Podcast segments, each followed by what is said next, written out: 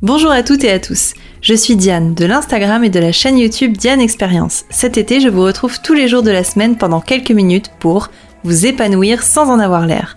Personnellement, j'en ai assez du développement personnel classique, de toujours devoir être la meilleure version de moi-même. Pour moi, c'est pas ça grandir et s'épanouir. Alors pendant 30 jours cet été, je vous délivre tous mes secrets et apprentissages qui m'ont permis d'être moi tout simplement. Épanoui mais sans prise de tête. Et c'est pas ça dont on aurait toutes et tous besoin finalement. Aujourd'hui, nous allons parler de féminin sacré. Je pense que personne n'a trop pu y échapper. J'ai vraiment l'impression que le terme a fleuri d'un coup et qu'on peut trouver maintenant énormément de bouquins, de ressources, de stages, de yoga spécial féminin sacré, de trucs de partout.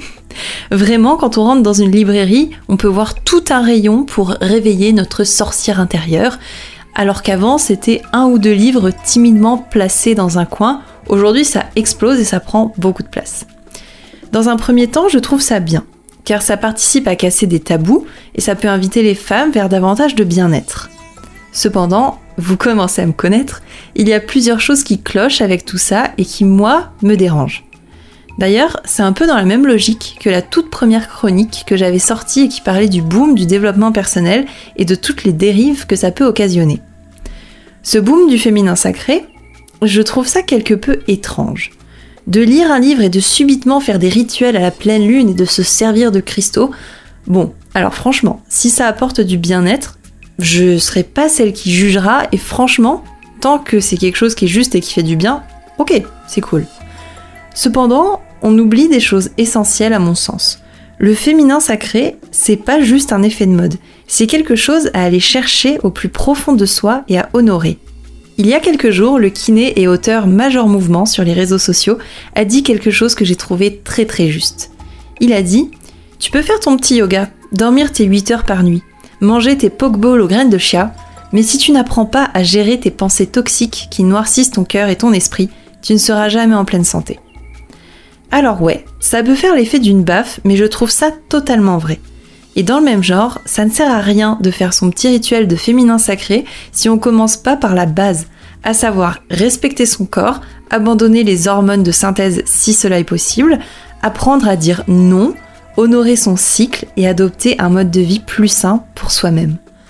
Je suis assez fâchée par ces effets de mode qui agissent comme une espèce de pansement sur des blessures plus profondes et des choses qui peuvent être déjà résolues par du bon sens avant de s'enflammer sur diverses techniques parfois très coûteuses en plus de ça.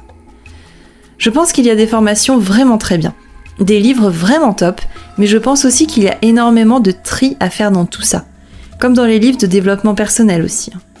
C'est devenu un marché à part entière et certaines personnes ne sont pas forcément très sincères dans leur démarche.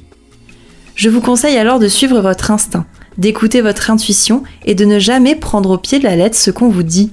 Je dis ça aussi bien pour moi, pour ce que je vous raconte, pour ces chroniques.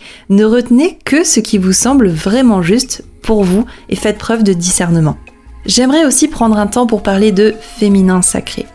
Je trouve le terme vraiment magnifique, c'est super joli, et j'imagine directement des femmes chamanes qui vivent en harmonie avec la nature et les animaux. Alors oui, c'est peut-être un petit peu extrême comme vision, bon ça me fait plaisir, mais finalement ça fait quand même maintenant longtemps que l'humain ne vit plus en pleine nature et de cette manière. Le féminin sacré vient prendre racine dans des rituels et des pratiques vraiment anciennes. À ce moment-là, le mode de vie était bien différent. Et comme on vient de le voir, l'humain vivait en pleine nature. On n'était pas concerné par la technologie, les écrans, les ondes, les cancers, le travail sur une chaise dans un bureau, la pollution, les voitures, les transports, la nourriture industrielle, etc. etc. Non, c'était la nature, l'homme, la femme, la chasse, les rituels, les croyances, les histoires au coin du feu, les pratiques parfois très extrêmes de sacrifice, les combats, etc. etc. Je pense qu'il y a un vrai équilibre à trouver et qu'avant de prétendre faire du féminin sacré, il est important de revenir à des choses basiques mais essentielles.